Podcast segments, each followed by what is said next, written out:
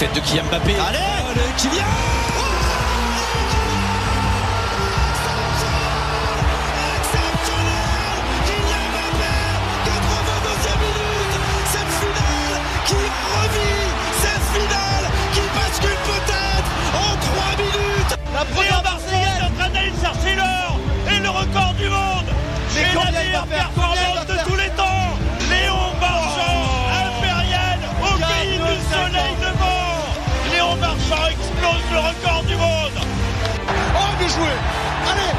le doublé.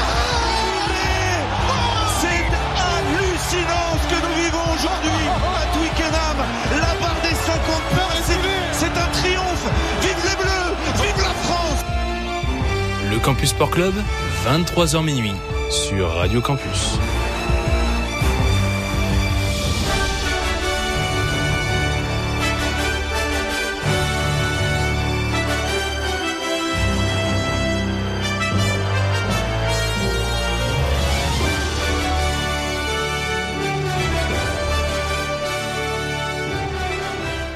Bonsoir, bonsoir à toutes auditeurs, auditrices de Radio Campus Lille. J'espère que vous allez bien.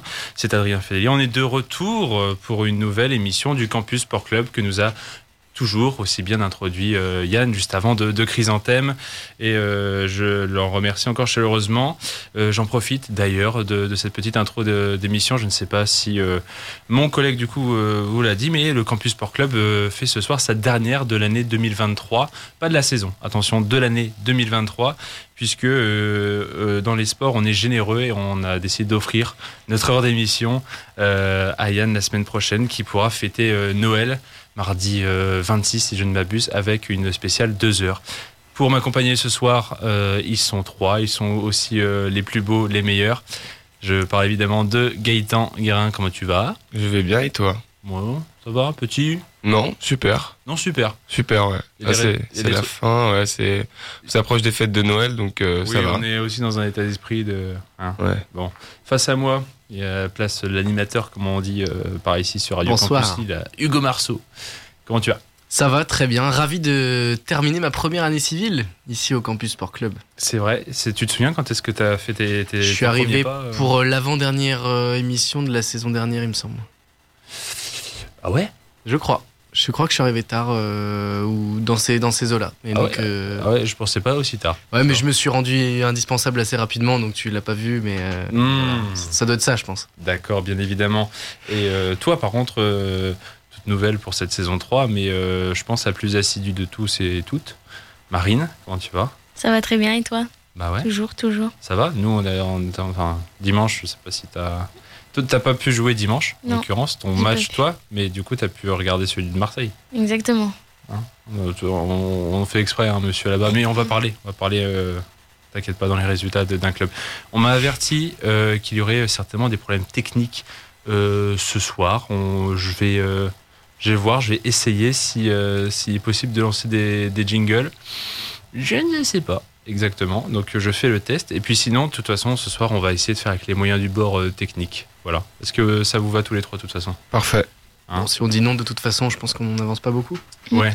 Non, pas du tout même. Ça va très bien le faire. Je pourrais tricher en post-prod pour les, les, les, émissions qui seront disponibles sur YouTube, Spotify, Deezer. Il est habile. Mais euh, pour ceux qui voudront réécouter cette émission à partir de minuit 1 sur campuslille.com, et peut-être que vous êtes déjà en train de nous écouter via... Euh, le canot euh, internet. Euh, là, en l'occurrence, euh, ça va, va pas pouvoir faire de la magie.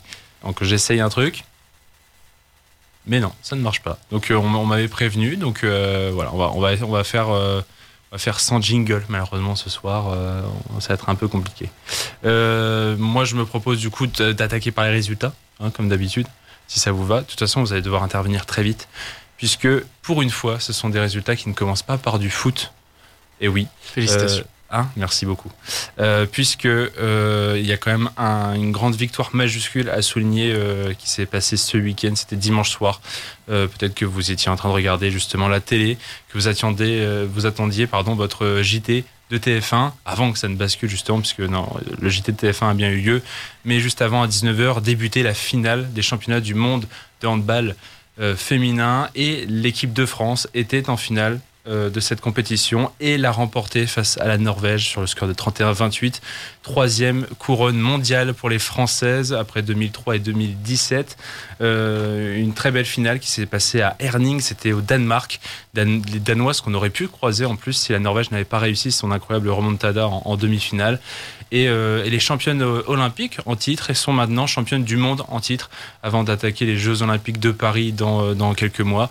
C'est aussi à souligner le troisième titre euh, historique donc pour l'équipe de France féminine, mais aussi le troisième du sélectionneur Olivier Qui était là à chaque fois et, euh, et a aussi à souligner un parcours parfait, un 9 sur 9, 9 matchs, 9 victoires contre l'Angola, contre l'Islande, contre la Slovénie pour les poules, contre l'Autriche, la Corée du Sud et une première fois contre la Norvège en phase principale pour ensuite se hisser en quart de finale, battre les Tchèques, battre la Suède en demi et donc cette très belle victoire euh, norvégienne.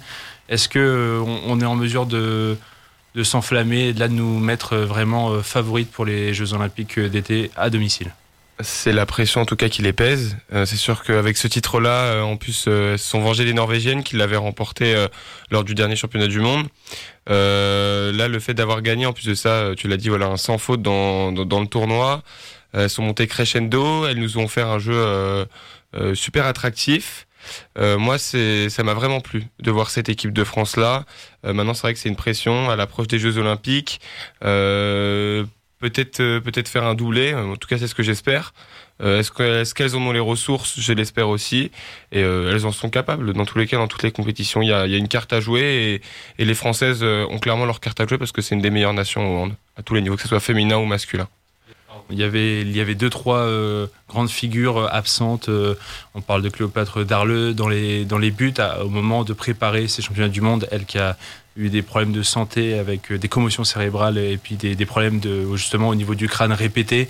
On l'a préservée, on a fait attention à sa santé et elle-même a dû se mettre de côté du handball. Il y a aussi des, un nom comme Béatrice Edwige, grande figure de proue justement de cette seconde vague d'Olivier Crummels qui n'était pas là et étrangement, ou même jusqu'où heureusement, cette équipe de France-là euh, a réussi. En plus, avec la blessure de Flip, qui est vraiment une arrière droite d'expérience. Euh, et Dieu c'est la, seule, la seule gauchère sur Dieu le. sait, gauchère, gauchère c'était très compliqué, si ce n'est à l'aile. Mais euh, non, sur, les, sur la base arrière. sur, la base, arrière. Et on a d'ailleurs sa remplaçante a fait une superbe fin de, finale. non, mais pour ce qui est de Béatrice Edwige, c'est un, un, choix du coach et je crois que ça illustre tout le talent de ce, de ce coach-là, Olivier Crumbles, qui a fait de cette équipe une une équipe euh, impressionnante. Euh, c'est 9 victoires sur la compétition en 9 matchs, mais c'est 18 victoires en 18 rencontres sur l'ensemble de la saison. Euh, match, match tout simplement parfait, enfin saison parfaite. Et Olivier Crummels n'y est, pas pour rien. Et je te rejoins, Gaëtan, quand tu disais elles vont avoir la pression. Et c'est à se demander un petit peu quelle était la, la, stratégie de cette équipe de France sur toute cette saison, si on part de ce mondial-là et qu'on évoque les Jeux. Euh, les Bleus l'avaient euh, entamé euh, en, se, présentant comme une équipe en rodage pour les, pour les Jeux, en préparation pour les Jeux. Mais elles vont chercher ce titre-là avec une, une main mise sur la compétition assez, assez impressionnante. Elles ont été tout simplement vraiment parfaites, au-dessus de toutes les équipes qu'elles ont, qu'elles ont affrontées, si ce n'est et c'est le plus surprenant, euh, mais en même temps avec cette équipe-là, pas forcément, parce que c'est souvent le cas face à l'Angola euh, en ouverture de compétition. Mais, euh, mais effectivement, du coup, avec cette victoire-là qu'elle n'avait peut-être pas anticipée, ou alors c'était peut-être juste de la communication, en tous les cas, à Paris, elles pourront plus, plus cacher parce que ce sera le véritable objectif, objectif cette saison, être championne olympique à, domicile. Ce serait magnifique, puisque c'est le dernier titre qui manque du coup à cette équipe féminine. Bon, faut quand même y venir. Hein, on, va, quand même attaquer la page foot, euh, puisque je vais revenir sur les derniers résultats euh, d'abord des Coupes d'Europe la semaine dernière, puisqu'on en parlera un peu plus dans le détail euh, avec Gaëtan juste après. Un petit retour des performances des clubs français, avec un PSG qui s'est fait peur mercredi dernier lors de son dernier match de phase de poule contre Dortmund, avec le match nul là-bas accroché un partout avec un but notamment côté Paris Saint-Germain de Warren Zahir Emery. Euh, surtout les Parisiens qui étaient assurés en fin de match euh, de se qualifier du coup pour la suite de la compétition en finissant deuxième, puisque l'AC Milan en parallèle battait Newcastle et s'est imposé 2-1 là-bas sur le terrain des Magpies. Le PSG a fini donc deuxième à égalité de points avec Milan, mais avait l'avantage de la différence de but, que ce soit global ou particulière en plus au vu des scores. Donc pas de problème pour eux malgré tout.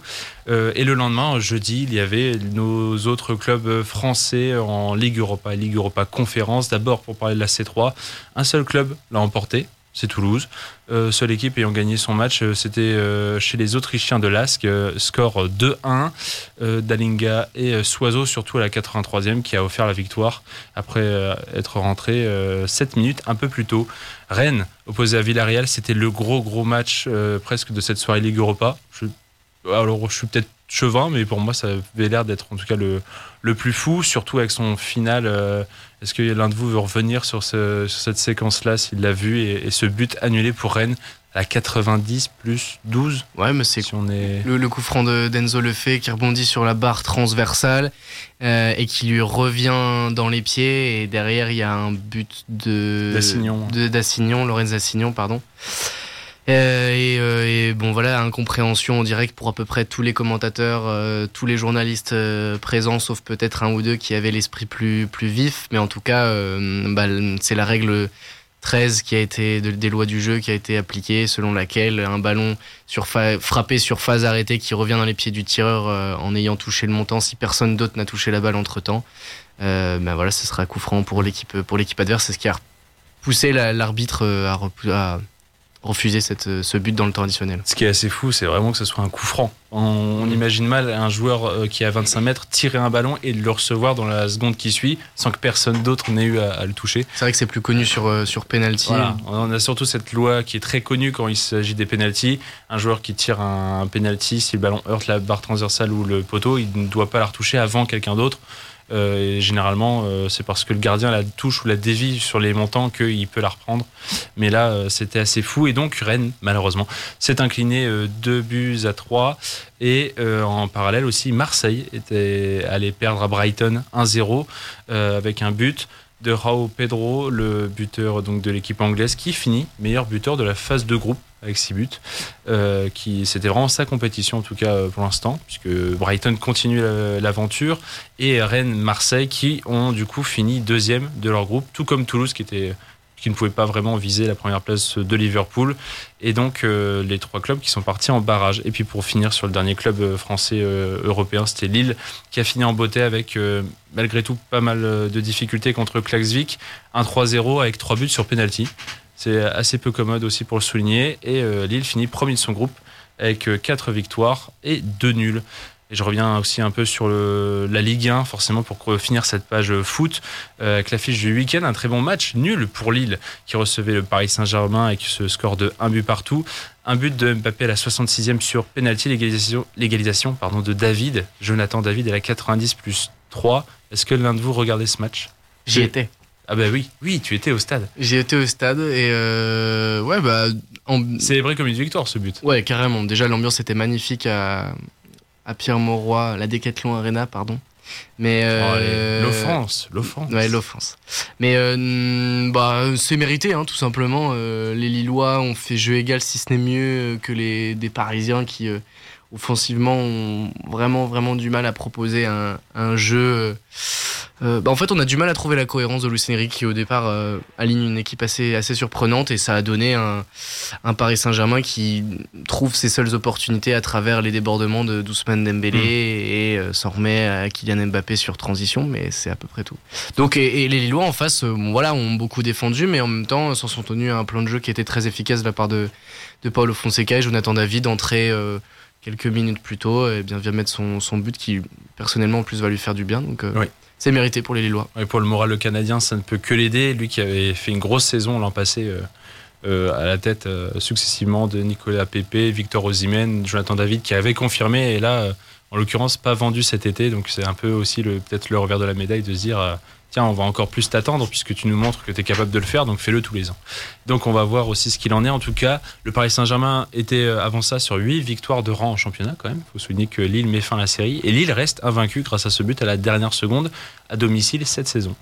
Euh, pour finir la page Ligue 1 d'ailleurs, vendredi, nouveau choc encore euh, avec une deuxième victoire pour l'Olympique lyonnais. Victoire 1-0 à Monaco avec un but de Jeffinho à la 85e minute. Deuxième victoire de la saison pour Lyon en championnat, deuxième victoire de suite donc. Et Lyon sort de la zone rouge devant Lorient 17e et Clermont qui sont 18e, qui ont tous les deux perdu dimanche après-midi. Les Merlus de Lorient c'était contre Strasbourg à domicile et Clermont était, était allé perdre à Marseille 2-1. Lyon, série en cours. Vous l'avez venir celui-là? Le but de Jeffinho? Sur une magnifique passe de Matt Landais après un très bon relais de Kadewere, celle-ci il fallait la, il fallait la trouver. Hein. et puis côté euh, donc euh, côté Marseille aussi donc victoire de, 1 à domicile contre Clermont avec un but notamment de Amin Harit euh, qui fonctionne pas trop mal depuis qu'il est, revenu en France et qui joue pour Marseille mais ce but là était son premier depuis le 20 avril 2022. C'était lors du troisième but lors de la victoire 3-2 à domicile contre Nantes. J'ai dû aller chercher très loin. Parce que c'est vrai qu'il fait pas euh, généralement de très mauvais matchs, mais euh, pour ce qui est de marquer, il, a, toujours eu beaucoup de déchets. Donc, il a eu euh, sa grosse blessure. Et, entre-temps, bien sûr, sur cette durée-là aussi très longue, parce que l'an dernier, absent toute une demi-saison pour une, grave blessure. Et puis on finit quand même par les Lensois qui ont battu Reims samedi soir aussi, rappelons-le, 2-0, but de Saïd, Wassé Saïd et de Cortés à la 75e. Et lance toujours dans le bon wagon avec une septième place à égalité d'ailleurs avec Marseille, tous les deux à 26 points. Est-ce que vous sauriez me citer, avant de changer de sport, les 5 équipes à n'avoir perdu aucun de leurs 5 derniers matchs de Ligue 1 Il y a les 5 équipes qui sont invaincues ces derniers temps. Ouais. Depuis le 26 septembre, Lille, meilleure série. Ouais, Lille N'a jamais perdu? C'est sur les 5 derniers matchs. Bah, aucun de championnat, aucun match perdu. Hein? Paris? Oui. Lille? Ouais. Euh. Marine. Oh. Hmm. Bah alors. Ah, vous mettez des blancs, là, il suffit de proposer. Euh, Marseille? Oui. Je te tends la perche, hein. Lance Oui. Reims. Non. Et non, Ah non, Reims, c'est sur quatre défaites consécutives, n'importe quoi, j'étais sur l'inverse. Bah là, ils viennent de perdre en tout cas. Non, même pas. Nice qui a perdu aussi. Et, et c'est justement celui dont je n'ai pas encore parlé, c'est Brest. C'est Brest. Ah bah putain, mais oui. Brest qui est euh, en l'occurrence cinquième, qui est à égalité de points avec Lille, donc, et qui est euh, deux points devant Marseille et Lens en championnat. C'est Brestois qui reste euh, encore dans ses places européennes. Peut-être que ça va tenir finalement encore un paquet de temps allez, on change quand même, on passe d'un ballon rond à un ballon ovale, on fait un petit euh, retour rugby quand même avec un nouveau week-end européen euh, de Champions Cup donc et de Challenge Cup et les clubs français encore euh, pas mal dans le dur. en Champions Cup, on a trois victoires à, noter avec celle de l'UBB. l'Union Bordeaux-Bègles contre Bristol 36-16, celle de Lyon, du Loup contre les Bulls 29-28, alors ça là aussi pas passé loin, et la, vraie belle démonstration du week-end, c'est la victoire du Stade Toulousain là-bas chez les Harley Queens 1947 euh, euh, et sinon de l'autre côté toujours en champion en oui, en Champions Cup, pardon. Euh, pour ce qui est des autres clubs français, on a aussi donc les défaites de l'Aviron Bayonnais contre Glasgow à domicile, 11 à 12. Dommage aussi pour un petit point. une autre défaite pour un petit point, celle du Stade Rochelet contre les Stormers, 21-20 là-bas. Et, euh, enfin, dimanche aussi, il y avait la, défaite du Stade français à domicile contre le Leicester, 24-27. C'est aussi pas passé loin. Mm. Et un petit mot au Challenge Cup avant de vous demander un petit retour là-dessus. Mais euh, victoire euh, seulement, j'ai envie de dire, de Pau contre les, Dragons, 24-21 à domicile. Et Montpellier qui a vraiment été en démonstration contre les Ospreys à domicile, 38-5. Et euh, petite défaite pour euh, Clermont, Castres, Oyonnax et Perpignan. Et du coup, au classement, on se retrouve avec un peu des, extrêmes, j'ai envie de dire, des, équipes comme Perpignan qui se retrouve dernière de leur groupe et Montpellier qui plafonne, Toulouse qui est, qui est dans le bon wagon. on a vraiment les hauts et les bas là, clairement dans, cette, dans ce début de phase de groupe. ouais, ce qui est le plus étonnant, bon, des équipes comme Perpignan, Montpellier, qui sont en difficulté. Alors Montpellier un peu mieux sur la scène européenne, mais Perpignan, c'est une équipe qui est déjà en, difficulté sur le, enfin, sur la scène nationale, euh, sur le top 14. Euh, ce qui est le, plus étonnant, c'est cette euh, défaillance du double champion d'Europe en titre, La Rochelle, qui est sur deux défaites consécutives en grand danger pour, pour, la, pour la suite. Toulouse a fait du bon travail ce week-end et puis bah, c'est la même chose pour l'UBB qui est sur deux, deux grosses grosses victoires et ça c'est le plus, le plus impressionnant pour l'instant côté français. Effectivement. Et puis si euh, je devais vous donner le dernier mot de cette page résultat, si je vous parle de sport un peu insolite, avec un Français impliqué dedans, est-ce que vous sauriez me deviner à l'avance la pré-shot un peu euh, ce, dont je vais parler? Ah si, fléchette. Mais oui, bien sûr, Hugo. Hugo Marceau est sur tous les sports, il suit tout. Thibaut Tirol, ça? Eh, tricole. Tricole, pardon. Mais c'est bien. Mais c'est. Je m'excuse auprès de Thibaut Je, je te donne un bon 9 sur 10. Merci à toi. Crainte, tu, tu auras tes félicitations pour ce premier trimestre euh, euh, entier À passé la avec fin de cette première année, j'aurai un bon bulletin. Première victoire au championnat du monde, donc, pour le français euh, Thibaut Tricole. Euh, Au sans- premier tour du championnat du monde. ouais, au premier tour, hein, mais première victoire du coup euh, pour lui. Victoire face au 67e mondial, le belge Mario van den Bogard. Le- lui, il est 146e mondial, il l'a emporté 3-1 et donc c'est d'ailleurs le seul français en liste dans ces championnats du monde qui viennent de démarrer et il rejoint les 32e de finale mais devra défier euh, jeudi Rob Cross, l'anglais, 8e mondial. Euh, là, en l'occurrence, euh, ça va être vraiment un gros gros duel pour lui.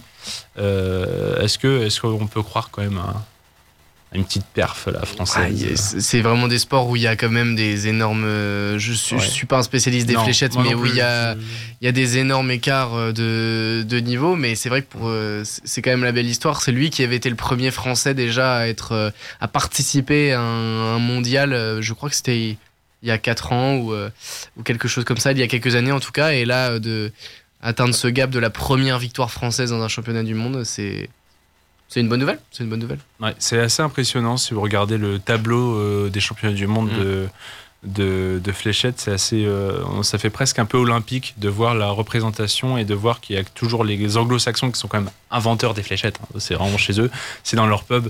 Mais il y a un singapourien, un euh, lituanien, un français. un- Enfin, il y a vraiment des, des toutes petites nations comme ça qui ont leurs représentants. Et nous, Français, bien que les fléchettes, ça nous parle quand même un petit peu, pas l'impression qu'on est trop paumé là-dessus, mais au niveau professionnel et compétition, on a un. C'est Thibaut Tricol, donc euh, on espère que ça soit pas mal. En tout cas, a priori, sur ce parcours-là, il pourrait prétendre à mieux que 5 146e mondial. Waouh, il y a une non-réponse, ça hoche de la tête, mais. euh, Qu'est-ce que tu veux que je te réponde? Non, c'est très bien. En vrai, si ça peut être une, euh, une figure pour la, pour, pour la suite, pour le- la discipline, pour que les Français puissent s'en inspirer et puis bah voilà, surfer sur, cette, euh, sur la, cette dynamique individuelle, ce serait, ce serait très bien. Super, merci euh, à vous. Euh, écoutez, on, on va faire la première musique, même si du coup, problème technique il y a. Je pense que si là j'essaye de relancer une technique. En plus, c'est dommage, je t'avais. Ce soir, c'était euh, cadeau bis C'est vrai, avec Hugo qui, c'est vrai, c'est vrai. qui avait le choix des chansons. Là, je, je propose, hein, j'essaye de t'en lancer une. Mais euh, Non, mais j'ai bien compris que mais- tu m'avais fait un faux espoir. Non, mais non, mais je ne veux pas en fait. Tu m'as annoncé ça comme un cadeau de Noël en plus. Bien sûr, évidemment que non. Donc, euh, eh ben, on va faire avec les moyens du bord. On, on vous laisse quelques instants avec, euh, avec une musique. Euh, et puis, on, on- on revient. À tout de suite, hein, ne, ne partez pas. Le Campus Sport Club se poursuit ce soir pour la dernière de l'année 2023. Et on est de retour de cette euh, courte euh, pause musicale dans le Campus euh, Sport Club. J'espère que vous êtes toujours avec nous. Pour rappel, les petits soucis techniques, on, est, on essaye de, trouver des, des moyens, des substituts, j'ai envie de dire, pendant l'émission pour essayer de régler tout ça. Et, nous, dans le Campus Sport Club, on enchaîne comme d'habitude après les résultats, les news, avec toi, Gaëtan. Du coup, pas de jingle pour l'instant pour te lancer. J'essaye de, régler les choses après. J'ai évoqué les résultats européens avec des clubs qui ont plus ou moins eu chaud aux fesses, mais euh, tous nos clubs français se sont qualifiés pour euh, les phases finales euh, des compétitions européennes. Pas toujours la leur, mais ça nous, donne du coup des tirages assez intéressants. Exactement. Petit tour d'horizon d'abord avec le Paris Saint-Germain, désormais seul club à représenter l'Hexagone en C1. Le club de la capitale hérite de la Real Sociedad en huitième de finale. Un euh, tirage plus que favorable pour les Parisiens, deuxième du groupe F à l'issue des phases de poule. Pas d'euphorie pour les hommes de Luis Enrique à, la suite de ce tirage clément, mais place à la vigilance face à une équipe qui certes n'a plus disputé de huitième depuis 2004, mais qui reste sur un, très bon euh, début de saison.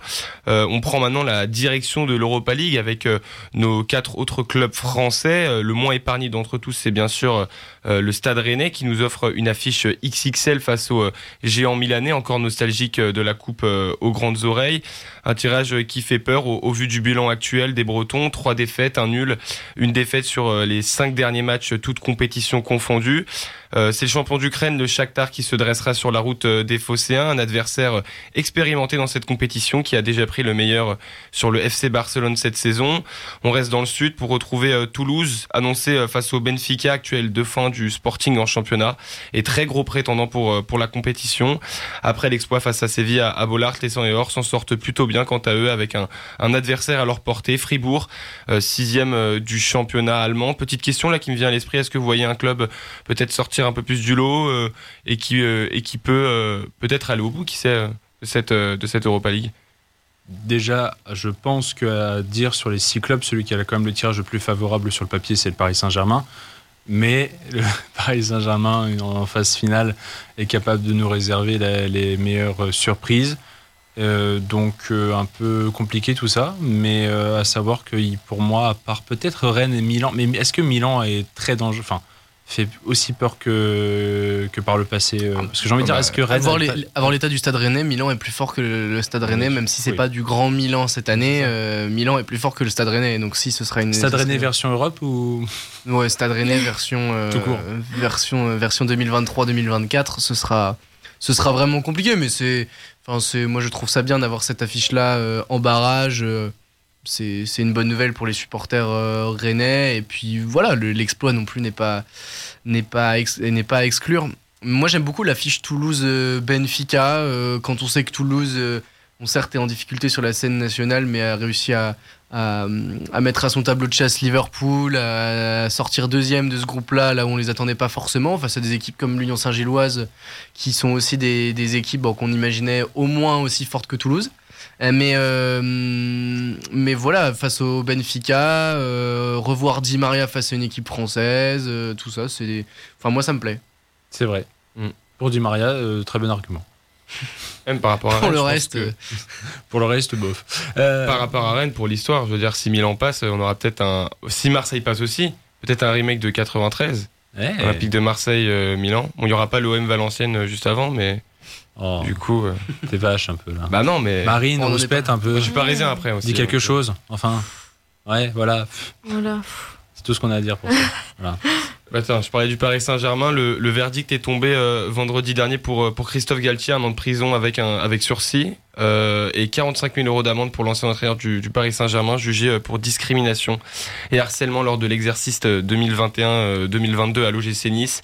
Une affaire qui a débuté en avril 2023 suite aux accusations du responsable niçois Julien Fournier, dans lesquelles il, précisait le caractère raciste de certaines interventions de Christophe Galtier, le natif de Marseille, a été durant son jugement accusé de, je cite, instrumentaliser le ramadan selon euh, Damien Martinelli, procureur de la République de Nice. Euh, autre décision qui, vient tout juste de tomber, t'en parlais justement Hugo lors de la pause, celle de euh, Saïd Chaban, ancien président euh, d'Angers, jugé en début de semaine et condamné à trois ans de prison, dont un avec sursis pour agression sexuelle aggravée. On reste dans le thème de la direction, des scandales et du football avec la nomination il y a quelques jours de Jean-Michel Aulas à la vice-présidence de la Fédération française de football, élu par l'Assemblée générale avec 78,58% sans autre concurrent. Aulas s'assure un siège confortable à la fédération après avoir été évincé de la présidence lyonnaise en juin dernier par l'homme d'affaires John Textor. Une arrivée qui vient épauler l'actuel président de la FFF, Philippe Diallo.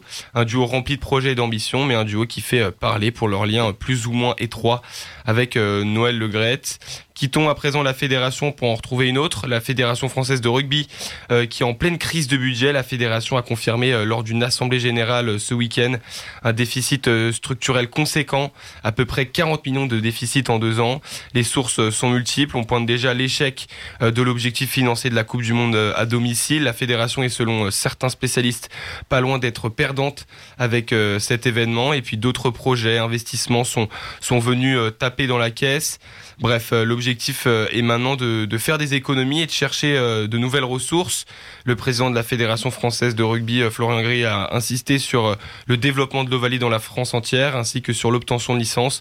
Peut-être un levier de secours pour redresser la fédération. Autre information rugby, mais plutôt rugby à 7 cette fois-ci, avec l'officialisation du tournoi final de qualification olympique qui aura lieu du 21 au 23 juin au stade Jean-Louis II à Monaco. Euh, toujours par rapport aux Jeux Olympiques, euh, les autorités russes ont fait part de leur, mécontentement là récemment en début de, semaine concernant euh, la décision du CIO euh, d'accepter les athlètes russes et biélorusses sous bannière russe et sous certaines conditions. Euh, le président Vladimir, Poutine pardon, a précisé dans une de ses conférences que ces conditions de participation nuisent aux valeurs de l'olympisme et demande plus de précision concernant ces paramètres. Quoi qu'il arrive, la France sera prête les transports seront prêts, à en croire euh, les dires de, de Madame Pécresse euh, ce week-end. Euh, petite question rapidement pour, pour, clôturer, pour clôturer un peu le, le sujet Jeux Olympiques. Vous pensez qu'il y aura des, des problèmes par rapport à l'organisation, à la gestion de ces Jeux Olympiques dans la capitale, dans la France entière aussi, parce qu'on sait quand même qu'il y a des, certaines épreuves qui sont délocalisées à Marseille. Ouais, il y avait des, euh, surtout déjà un problème au niveau euh, logement, on va dire, de, de ce qui était euh, traitement aussi des étudiants et de, de tout ça. Euh, pour ce qui est ensuite des transports, euh, les discours ont complètement changé entre temps et on promet qu'il y aurait plus de trains, plus de métro pour faciliter tout ça. Euh, À des prix plus chers. Du coup, en haussant le prix, mais avec le, le tourisme et l'attractivité que vont apporter les JO, euh, ils savent très très bien ce qu'ils font. C'est malin de Parisiens, mais euh, bon. euh, Il y aura quand même des, des Parisiens qui devront scoltiner des trajets, euh, des trajets normaux, à, j'ai à, envie de dire, de à vie. 4, à 4 euros euh, au quotidien et, et eux ne bénéficieront pas forcément du, du tourisme. En plus, il y a autour des, des sites de compétition des zones très larges qui seront euh, entre guillemets euh, euh, fermées d'accès sous réserve d'être un résident de la, de la localité, mais il faudra présenter un code barre, etc. Pour les Parisiens, ce sera à peu près un mois, deux mois d'enfer, mais euh, euh, pour, le, pour le reste, euh, pour la gestion d'ensemble, la, enfin, la première question, c'est est-ce que, pour moi, hein, ce sera la, cérémonie d'ouverture. Est-ce qu'on n'a pas été trop ambitieux au niveau sécuritaire, notamment? Est-ce que cette euh, cérémonie d'ouverture euh, sur la scène, la première, on le rappelle, si elle se, elle se confirme euh, à ciel ouvert dans l'histoire, hors d'un stade, dans l'histoire des, des Jeux Olympiques d'été, En mouvement, en plus. en mouvement d'autant plus, euh, ça risque, enfin vraiment, vraiment, plus on va se rapprocher dans cette année 2024 de l'échéance, plus on va tâter l'ambiance, mais elle risque d'être un petit peu tendue autour de cette euh, organisation. Pour l'instant, euh, Estanguet et Enco restent dans leur standard et dans leur idée, mais euh, il va falloir suivre ça. C'est la principale. Le reste, euh, on peut pas vraiment deviner, je pense. euh. Non, c'est toujours dans le cadre d'une compétition. T'allais faire un plouf dans la scène pour aller tester dernièrement euh, La, la qualité de l'eau? Ouais, pourquoi pas La température Les- Dans les deux cas, ça m'a repoussé. Ouais, Non, ça, non. Ça tente pas Non, non. Ah, je, je, je plains aussi les Pourtant, j'ai niveau pour faire le triathlon olympique, mais, euh, c'est vraiment l'eau qui, qui me repousse à m'inscrire. On te croit, on te croit, Hugo. On finit euh, rapidement euh, par du tennis avec les ambitions saoudiennes qui commencent à se faire voir euh, de plus en plus avec après la Formule 1, le golf et le foot. L'Arabie Saoudite fait du tennis son affaire personnelle, en témoigne l'organisation du, Next Gen ATP Finals à dont on avait parlé il y a deux semaines. Petite dernière question pour clôturer ces news, on en pense quoi de cette ambition de, de vouloir s'approprier un nouveau sport comme le tennis? Comme on a pu voir dans d'autres sports, mais là, là on le voit justement pour, pour, le, pour le tennis. Ouais, bah, ça s'inscrit dans la logique de l'Arabie Saoudite, la logique d'État de, de vouloir euh, s'implanter dans le, dans le sport. Les exemples sont, sont nombreux, à commencer par le, par le foot, mais il y en a, il y en a plein d'autres. Il y a le projet Neom avec euh, les Jeux d'hiver asiatiques en 2000. 29. 2029. Euh, et puis là, oui, et puis derrière la Coupe du Monde euh, de football qui devrait arriver, mais euh, ça pose toujours question parce que là, actuellement, au-delà de l'Arabie Saoudite, l'ATP est en train de rénover et réfléchit à rénover tout son système de, compétition. Et euh, enfin voilà, moi ça me pose question de se dire que l'Arabie Saoudite et ses ambitions euh, d'État rentrent dans ce, calcul-là, mais bon, enfin, c'est des logiques financières et économiques évidemment qu'on qu'on ne maîtrise pas, mais, euh, mais ça, ça pose vraiment question. Merci beaucoup Gaëtan pour, euh, pour ces news.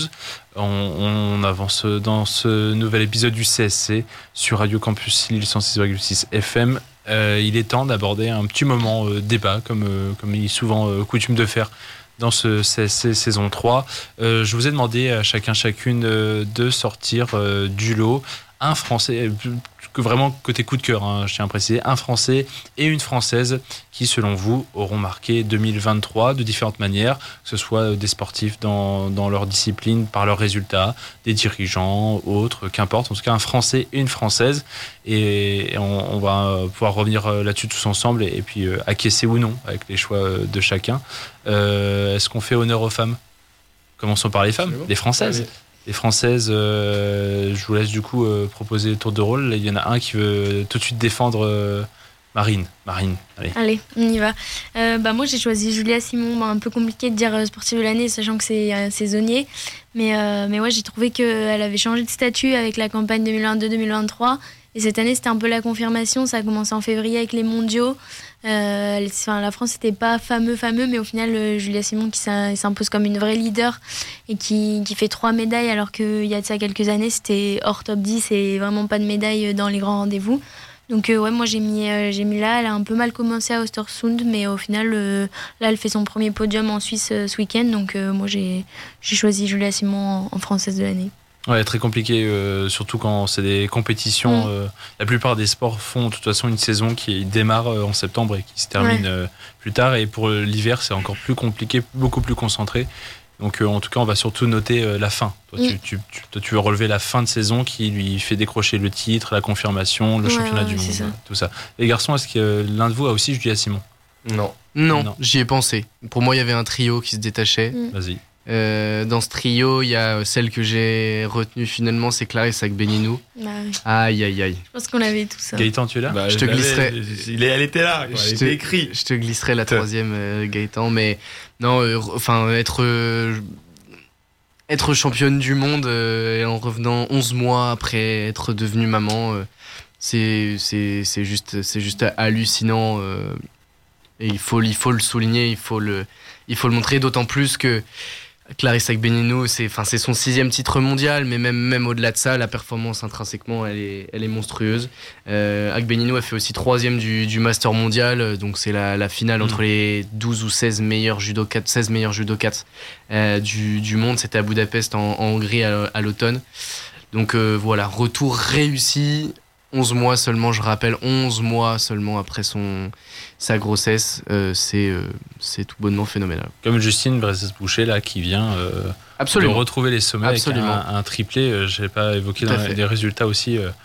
J'ai dû, dû un peu séquencer, mais euh, Boucher qui a signé un triplé assez fou le week-end dernier avec le sprint poursuite et mass start, ce qui est d'autant plus fou pour les Françaises puisque c'est assez rarissime. Gaëtan, du coup, pour la française, on sait aussi que c'est Clarisse. Je, t'invite à proposer du coup ton homme, ton français. J'ai pas d'homme, j'avais deux femmes. T'as eu deux femmes, ah, tu triches. T'as de la réserve. Ouais. Tu triches. deux femmes. Tu triches. J'avais. J'ai demandé un. Bah, je, Allez, dis. Je, dis ma, je, dis ma, deuxième femme. Vas-y, rapidement, vas-y. Enfin, ma deuxième, l'athlète. La, hein. T'es polygame, on le sait. Mais donne, Céline Boutier. C'est oh, c'est pas mal. Bah oui. Rappelle peut-être, du coup. Euh, bah, euh, très grande golfe française, si ce n'est la meilleure. Euh, j'ai envie de dire la meilleure justement, qui a obtenu le, meilleur classement mondial euh, bah, d'un Français au, golf tous les temps, je veux dire. C'est celle qui s'est hissée euh, du coup au, plus haut niveau. voilà, une amoureuse, une amoureuse de la compétition qui était bah, qui, qui était destinée au, sommet des toutes petites. Et, et donc moi j'ai suivi un peu voilà son parcours. Elle est montée en puissance d'année en année. Euh, j'ai envie de dire que c'est un exemple de régularité parce que voilà, euh, elle a hum, crescendo d'année en année, elle est rentrée dans le top 10. Bon, euh, faut savoir qu'elle est arrivée, elle était première mondiale en amateur en 2014, puis en 2017, non en 2016, 2016 elle est rentrée sur le circuit professionnel. Et, là, tout s'est enchaîné très vite. Et cette année, ça a été vraiment un très gros tournant. C'est-à-dire qu'en juillet 2023, elle a, remporté son premier championnat majeur. Euh, et c'est symbolique parce qu'en plus c'est le, championnat euh, bah, championnat d'Evian qui est le seul tournoi majeur en France, donc euh, dans son pays natal. La française sacrée chez elle. Ouais, donc voilà, on l'a on l'a senti très ému lors de sa de son de sa conférence de presse juste après sa victoire. Donc euh, c'était vraiment très beau à voir, euh, ce qui lui a permis justement de d'atteindre la quatrième place du classement mondial et ensuite elle a remporté la, la semaine suivante euh, l'Open d'Écosse féminin qui lui a permis de monter sur la troisième place du classement mondial. Donc voilà, très grosse golfeuse à suivre. Bien sûr. on en fait un peu. ce que j'aime bien justement, on en fait, on la starise pas assez. Et ça, et ça j'aime bien en fait. Les médias n'en font pas trop une idole, mm. un or massif comme beaucoup d'autres sportifs, mm. comme on avait pu faire comme Tony Yoka en 2016 après les Jeux Olympiques. C'est aussi, aussi, le côté que le golf est euh, un sport euh, aussi euh, très huppé, très reconnu, avec des grandes compétitions historiques, parce que le golf est une pratique quand même qui remonte de, facilement au 19e siècle, avec les premiers grands tournois, le British Open.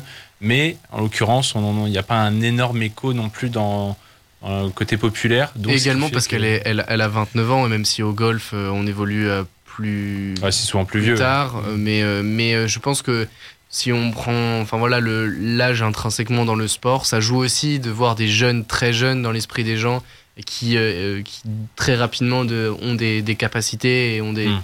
des, euh, des aptitudes particulières c'est vrai que 29 ans ça semble moins euh, ça semble moins impactant c'est peut-être aussi un élément à prendre en compte un élément. et du coup Gaëtan je te, je t'invite à carrément donner tout de suite ton homme quand même enchaîne donc tu vas me gronder non d'Ivoire. J'ai mis, j'ai mis, que deux filles. Je me suis dit euh, original, je vais prendre que deux filles. Et pas Moi, je salue, je salue. Et pas un garçon. Je salue. Et en plus, il a été habile parce que bah, sur le coup, sinon, euh, il a vécu avec Ninou et c'était, c'était cuit. D'accord, et ben alors euh, Hugo, un, homme si tu as Ouais, bon, j'en j'avais Olivier Crumbles, mais on en a, on a déjà assez évoqué parce que. C'était ma mention honorable, je m'étais noté de côté. Ben, moi aussi, enfin voilà, on, l'a déjà dit, mais. La compétition, l'année aussi a été extrêmement forte. Euh, L'année monstrueuse, la, trois titres euh, en 20 ans euh, après un comeback, avec cette capacité à s'être déjugé quand il a été jugé par ses joueuses trop, trop critique, trop sévère, trop hargneux. Mm. il a pris du recul et là il est vraiment, vraiment là parfait dans sa gestion de groupe et dans son, dans son expertise euh, technique avec les, les joueuses qu'il prend. Euh, donc voilà, Olivier Crumbles, euh, mention spéciale. Moi, j'ai été de vous voir du côté de la natation, mais j'ai pas pris Léon Marchand parce que euh, j'ai été oh, parce que évident mais on parle on parle quand même du français ou de la française qui a le plus marqué dans le sport son année mais pris, des fois l'évidence c'est quand même si c'est lui c'est lui c'est pas grave j'ai pris euh, j'ai pris euh, Maxime Grousset plus que Léon Marchand parce que Maxime Grousset a fait euh, une, une, une, année pardon, euh, en termes de nombre de compétitions et de, de courses remportées plus complète que Léon Marchand euh, sur les grands, je parle sur les grands championnats parce que Léon Marchand voilà, est, un compétiteur universitaire outre outre-Atlantique. Euh, bon, voilà, on le rappelle, c'est aussi un triple champion du monde avec un record du monde à la clé et c'est le meilleur nageur français, Léon Marchand, il n'y a pas de doute là-dessus. Mais pas le meilleur 2023 pour toi. Mais pour moi, le, français de l'année en natation et c'est là euh, aussi une manière de témoigner la très bonne santé de le renouveau de la natation française. C'est l'année de, Maxime Grousset. Pour rappel, Maxime Grousset, donc c'est triple champion de France grand bassin euh, au début de l'année à Rennes, 100 mètres nage libre, 50 mètres et 100 mètres papillon. Euh, quadruple champion de France en petit bassin, 100 mètres 4 nage, 50 mètres nage libre 50 mètres et donc 100 mètres papillon. Euh, au championnat du monde de Fukuoka, là où euh, Léon Marchand obtient ses trois titres euh, de champion olympique. À côté de ça, Maxime Grousset remporte son premier mondial, pardon. je, suis un petit peu en avance, excusez-moi. À côté de ça, Maxime Grousset obtient son, son, premier titre sur 100 mètres papillon, sa premier titre mondial. C'est d'ailleurs le cinquième temps de l'histoire. Et puis il y a eu tout récemment ces championnats d'Europe en petit bassin, en petit bassin en Roumanie à Autopénie. Euh, où Léon Marchand n'était pas présent, et c'est là que je, souligne euh, mon, choix. Euh, bah voilà, Grousset a guidé les, Bleus en remportant la course reine, le 100 mètres nage libre, et ça, c'est à voir s'il s'alignera dessus à Paris, mais c'est très intéressant, devant notamment Popovici qui était à domicile et qui est un autre énorme espoir de la, natation. Et puis en remportant trois autres sur 50 mètres, 100 mètres papillon et le relais 4 x 150 50 mètres mixte pardon, nage libre avec Manodou, Bonnet et Gastaldello. Année ultra complète pour Maxime Grousset qui a été chercher ce qu'il avait à, aller chercher et euh, la principale chose c'est se mettre en confiance pour les, pour les Jeux parce qu'il sera dans l'équipe de France le lieutenant de Léon Marchand et il aura vraiment, il doit avoir un rôle à jouer euh, pour l'Olympiade. Et on finit par toi, Marine, du coup, avec euh, ton français. Ouais, bah du coup, moi, si je t'écoute et que je dis le français qui a le plus marqué l'année, même si c'est une évidence, je dirais Antoine Dupont, forcément. Mais sinon, j'avais plus, euh, j'avais plus en tête les frères Lebrun parce qu'un peu à l'image de. Je reste dans la continuité de, de Julia Simon. Ils ont changé de dimension en 2022. Et pareil, c'était l'année de la confirmation. Et au final, je pense qu'on peut dire que la confirmation était aussi aisée que la révélation. Et que bah, ils font une année assez exceptionnelle. Ils battent, euh, ils battent euh, des records. Et puis, ils ont réussi à poursuivre vraiment leur progression pour grimper encore plus haut dans les hiérarchies. Donc au final, aujourd'hui, c'est les deux meilleurs joueurs de, de leur pays. Et puis, euh, et puis ouais, je les, je les mets très bien en sportif de l'année. Ok. Et t'avais deux filles là. Tu passes à deux filles, euh, deux garçons pardon, avec, euh, avec les frères Lebrun. Je fais d'une pierre deux C'est coups. pas mal. Ouais, bon, faut- Passer dans le top 10. hein, Désormais dans le top Ouais. 10, Félix Lebrun, 8ème mondial. Vous trichez en fait. Quand Énorme je, je vous donne progression. des conditions, vous trichez tous euh, un peu à, à votre sauce, c'est ça hein Ouais, mais ils ont, ils ont raison. Enfin, Félix Lebrun. Mais j'ai pensé, j'ai pensé euh, aux frères Lebrun. Et, euh, et moi de mon côté, je m'étais noté euh, plutôt Julia Simon. Compliqué chez les femmes. euh, Il y avait euh, Pauline Ferrand-Prévot aussi. Ouais, 11ème titre mondial en individuel euh, ouais, je l'avais. avec euh, C'est ouais, vrai. ces deux titres cette année en cross-country, en short track. Moi, j'ai vraiment relevé le côté euh, compliqué euh, dans, dans ce monde bi- de biathlon. Euh, surtout pour les Françaises qui entre elles en plus se tirent la bourre euh, et vont essayer de, de se chercher en plus euh, les victoires euh, et on, le- on le voit en plus avec le retour de Brezas Boucher l'éclosion de Lou Jean Bonneau c'est- on, on est appelé aussi à peut-être les voir toutes se batailler pour les, les places mondiales et donc comme là Julia Simon et chez les garçons Victor Wembanyama pour moi c'est assez évident Mm. parce que c'est le, la- le- le profil qui sur le sportif n'est pas c'est pas une question de palmarès c'est vraiment une question de d'aura, de renommée, D'impact. de- d'impact. Et 2023, c'est l'année pour moi au Wembanyama, euh, à mes yeux. euh, À l'image d'Antoine Dupont, c'est les deux Mm. Français qui ont Ouais. rythmé l'année sportive des, des Français et des, des Français, notamment les, les moins sportifs. Tout le monde a entendu parler de Victor Wembanyama et tout le monde a entendu parler de- d'Antoine Dupont. Je suis pas sûr que les gens aient entendu parler euh, de, de Félix Lebrun ou de Julia, de Julia Simon, mais euh, C'est surtout, de- c'est surtout ça qui interroge le plus Antoine Dupont et Victor Wembanyama là avec les Jeux Olympiques par rapport à la question du rugby à 7 pour Antoine Dupont et par rapport à Victor Wembanyama et, euh, et l'équipe 3-3. de France euh, aux Jeux Olympiques. Non mais voilà parce que c'est vrai que du coup euh, les championnats du monde il les avait un peu délaissés pour son pour euh, pour assurer sa bonne euh, sa bonne entrée en bah pour en- pour le pour la NBA. Donc ça posait forcément des questions pour, pour les Jeux Olympiques quoi. Super. Merci en tout cas à chacun chacune d'avoir euh, d'avoir joué le jeu, plus ou moins que Gaëtan euh, chez les garçons. Mais t'avais vraiment pas de garçon en tête ou c'est non, juste que bah, tu t'es dit euh, non, je me suis dit euh, je vais faire deux filles. euh. choix éditorial. Puis en fait je, je savais je me suis dit vous allez- contre-éditorial genre. Vous alliez forcément choisir euh, voilà, le Marchand ou Wembenyama. Ah non, Marchand, bien. Marchand Ça, n'avait très pas été choisi. Ah ouais Par Bah, exemple, on s'est peut-être tous dit la même chose alors. Bah oui, moi c'est enfin honnêtement. Voilà, c'est ça. Mais c'est ça qui c'est ça qui est intéressant. Moi je, je, je valide le choix Gaëtan. Tu vois Moi, j'ai pas vraiment pensé à Léon Marchand, euh, étrangement. Tu vois Comme si, euh, si Parce que tu connais pas grand chose en sport. euh, Non, j'y connais foutrement rien. Euh, écoutez, il, il reste un peu moins de 10 minutes. On va même pas proposer de, de deuxième musique. On, on va continuer sur notre lancée. Si vous le voulez bien, autour de moi, on en profite. Il reste deux chroniques. On va quand même, nous, profiter quand même de ce moment-là. Ouais, dernière de l'année quand même, en fait. hein. on fait une petite di- di- digression, discrétion. Euh, donc on va pouvoir enchaîner. Euh, Marine, je vais, je vais quand même essayer, du coup, euh, pour ta chronique qui arrive tout de suite, puisque c'est l'heure du moment nordiste dans le Campus Sport Club, euh, avec euh, Marine qui était euh, sur de la gymnastique ce week-end. Comme souvent dans le moment nordiste, et je, tu vois, je perds mon langage là. On arrive à proposer des extraits sonores que tu as, mais il y a des problèmes techniques. Alors je vais essayer quand même de les- faire passer à l'antenne pour rythmer ta chronique. En tout cas, c'était de la gym à La Madeleine, à côté de Lille. Est-ce que tu peux nous en dire un peu plus? Exactement, ouais, j'étais à La Madeleine pour voir le deuxième match des gymnastes de Guillaume Noé dans ce top 12.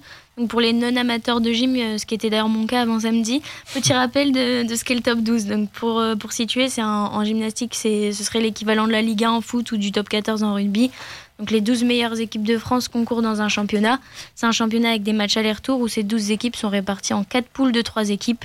Les premières équipes de, de chacune des poules se qualifient pour les demi-finales et ainsi de suite jusqu'à la finale. Euh, euh, du coup, le top 12, euh, ce sera des rencontres, des affrontements avec trois agrès, donc l'équivalent de trois épreuves. Et dans chaque épreuve, quatre duels qui opposent à chaque fois un gymnaste de chaque équipe. Ces duels rapportent 3 points en cas de victoire, 2 points en cas de match nul et 1 point en cas de défaite. Et le cumul des points détermine le classement au sein de chaque poule. La Madeleine est tombée cette année dans, la poule de Bourges et de Valoris. En football, on aurait volontiers qualifié cette poule dont, héritaient les Madeleinois de, de groupe de la mort. Et après une défaite de peu à Bourges lors de la première journée 26-22, euh, la Madeleine recevait cette fois Valoris, le tenant du titre, pour la troisième journée du top 12. Mais les cris d'encouragement de leur public n'auront pas suffi à des Madeleinois affaiblis et face à des Valoriens à la qualité supérieure. En effet, petite mésaventure à l'échauffement pour les nordistes. Écoutons Guillaume Noé, enfin essayons de l'écouter, euh, qui nous raconte comment une sieste peut changer une rencontre de gym de haut niveau. Alors bah déjà il nous a manqué une pièce principale, c'est Tom Mazien. En fait on a un gym qui, bah, qui se blesse en sortant de sa sieste, il se prend un tapis et, il tombe sur son épaule et du coup il, ne pouvait rien faire. Donc euh, ça ça a déjà tourné en question. après bah, du coup notre stratégie elle a changé complètement. On voulait commencer en barre parallèle. On a dû bah, tout revoir en une heure de temps pendant l'échauffement donc euh, ça ça, ça fait un peu mal déjà.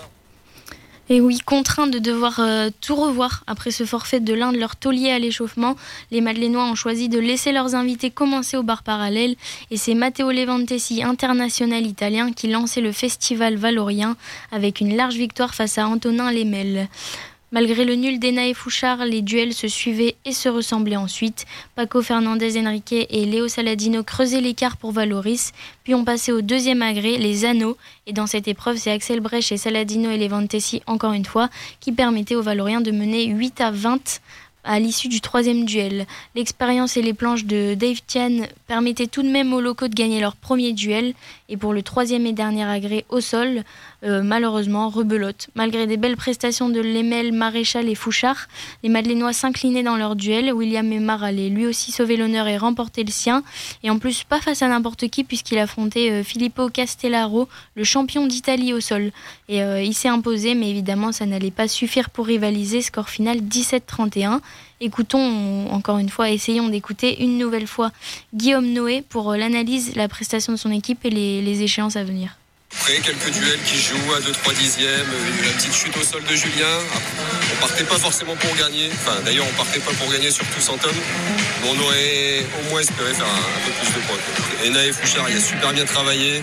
Julien, bon, il fait sa petite chute au sol. Maréchal, il a super bien travaillé aussi. Donc, euh, on n'a pas à rougir, mais bon, content. Non, je peux pas dire qu'on est content. Mais après, il y, a des bonnes choses. On passe pas. Enfin, voilà, on a montré de la gym quand même. on a essayé de se battre avec Pierre le prochain match, du coup, ce sera le 27 janvier. Bah, et puis l'objectif, bon, bah, on sait qu'on va être en barrage et puis on va essayer de se placer au mieux pour. Euh, enfin, on sait, tout n'est pas fait, mais bon, on s'en doute un petit peu. Et bah, l'objectif, ce sera le 30 mars pour euh, l'objectif principal de la saison pour se maintenir. Voilà, du coup, rendez-vous, euh, il l'a dit, le 27 janvier pour leur prochain match de top 12 et le 30 mars, le 30 mars pardon, pour le potentiel barrage qui les attendra en vue du, du maintien en top 12. Merci beaucoup euh, Marine pour ce moment d'indice. T'as vu, j'ai essayé, on, a, on, a, on, a, on, a, triché un petit peu. Un petit peu. Euh, du coup, il reste euh, encore quelques minutes. dernière chronique de cette dernière de l'année. Et qui d'autre que Hugo Marceau pour, pour clore le festival. Hugo qui finit comme d'habitude avec les, les immanquables. Est-ce que tu veux un jingle ou pas? On essaye. Allez, vas-y, hein. Tu fais plaisir. Hein. Tu veux? Allez, j'essaye. Il ne faudra pas les manquer. Voici les immanquables de la semaine. Les immanquables de la semaine, et plus que jamais, il ne faudra pas les manquer, eh bien parce que c'est les vacances de Noël et qu'il va falloir les, occuper, même si on est un petit peu en avance. On commence avec euh, dès demain, ce sera donc pas encore les, les, vacances, la dernière journée de Liga en 2023. En semaine, un multiplex pour finir l'année en beauté. C'est la 17e journée avec les 8 matchs qui se dérouleront à 21h. On suivra avec attention Toulouse qui recevra Monaco dans l'obligation de faire un résultat. Carles Martinez Novel, le coach des Occitans, est sur la sellette. Euh, Toulouse est 15e, un point devant Lyon, le barragiste, qui va mieux et qui recevra Nantes, et deux points devant euh, Lorient, les Lorientais, les Merlus, qui sont 17e et qui n'avancent plus non plus, avant d'aller défier Brest à Le Blé pour un derby euh, breton crucial, mais ce sera pas simple pour les Lorientais, ce sera compliqué. les autres affiches du multiplex de 21h sur Prime Video, les voici Strasbourg-Lille, Clermont-Rennes, Reims-Le Havre et Montpellier-Marseille. PSG, Metz et Nice-Lens, ce seront les deux seules rencontres à suivre sur Canal Plus Sport et Canal Plus Foot, toujours à 21h. Ça sent la trêve dans pas mal de sports ce week-end, c'est donc très calme, mais c'est Noël. Et qui dit Noël dit Boxing Day. Pas de vacances en première ligue comme chaque année. On jouera toute la semaine pour le plus grand plaisir des, fans de foot. Je vous donne les plus belles affiches jusqu'au 1er janvier. Samedi 23, 18h30. Le choc de la première ligue entre le deuxième et le premier. Liverpool, Arsenal à Anfield. Si ça, c'est pas un cadeau avant l'heure. On croise les doigts pour vivre un You'll Never Walk Alone sous la neige, ce serait beau, n'est-ce pas? Mardi 26 décembre à 21h, je vous propose un Manchester United Aston Villa au coin du feu. Et puis pour finir la page foot, le match de la nouvelle année, Happy New Year à Anfield. Cette année, une nouvelle fois, les Reds pour le premier game de Première League en, en 2024, ce sera Liverpool-Newcastle à 21h. Là aussi, les trois affiches que je vous ai citées sont à suivre sur Canal Plus Foot. En NBA, on va aussi jouer à Noël, le NBA Christmas Games, le lundi 20, les NBA pardon Christmas Day Games, c'est pas facile à dire. Les lundis, le lundi 25 décembre en France, vous pourrez suivre ça sur Beansport avec 5 affiches au programme et comme chaque année pour l'occasion, euh, les horaires sont compatibles avec notre sommeil et ça, ça régale. New York Milwaukee à 18h, les Denver Nuggets champions en titre face au Golden State, c'est à 20h30. L'affiche historique, les Celtics contre les Lakers, Boston contre Los Angeles, ce sera 23h. Et dans la nuit, à 2h, Miami Philadelphie, et puis Phoenix Dallas à 4h30. En attendant, jeudi soir à 20h, je vous propose une belle affiche de Ligue des Champions. C'est du volet et avec, c'est avec le club français Tours euh, qui se déplace chez l'ogre italien de Trente, vainqueur à trois reprises de la compétition. Les Tourangeaux sont condamnés à l'exploit. C'est à suivre euh, avec l'abonnement payant sur le site eh de la Fédération internationale européenne, pardon, la CEV de, de volet. Et puis si vous êtes plutôt sport d'hiver, vous pourrez suivre jeudi le slalom féminin de Courchevel L'épreuve est de retour dans le calendrier cette année et pour l'occasion, eh bien l'épreuve se déroulera en nocturne avec une première manche à 17h45 et la deuxième à 20h45. Voilà les amis, vous êtes parés pour les vacances. Superbe, merci énormément Hugo pour ce, magnifique programme. Euh, nous, on va pouvoir se reposer et en même temps pas trop avec ce qu'il y a à faire. Merci aussi à, Gaëtan et à Marine ce soir pour l'émission. On s'excuse encore pour les quelques soucis techniques de ce soir. Euh, du coup, c'était la dernière de l'année. La semaine prochaine, ça sera Noël. Et d'ici là, je vous dis, portez-vous bien. Bye bye tout le monde.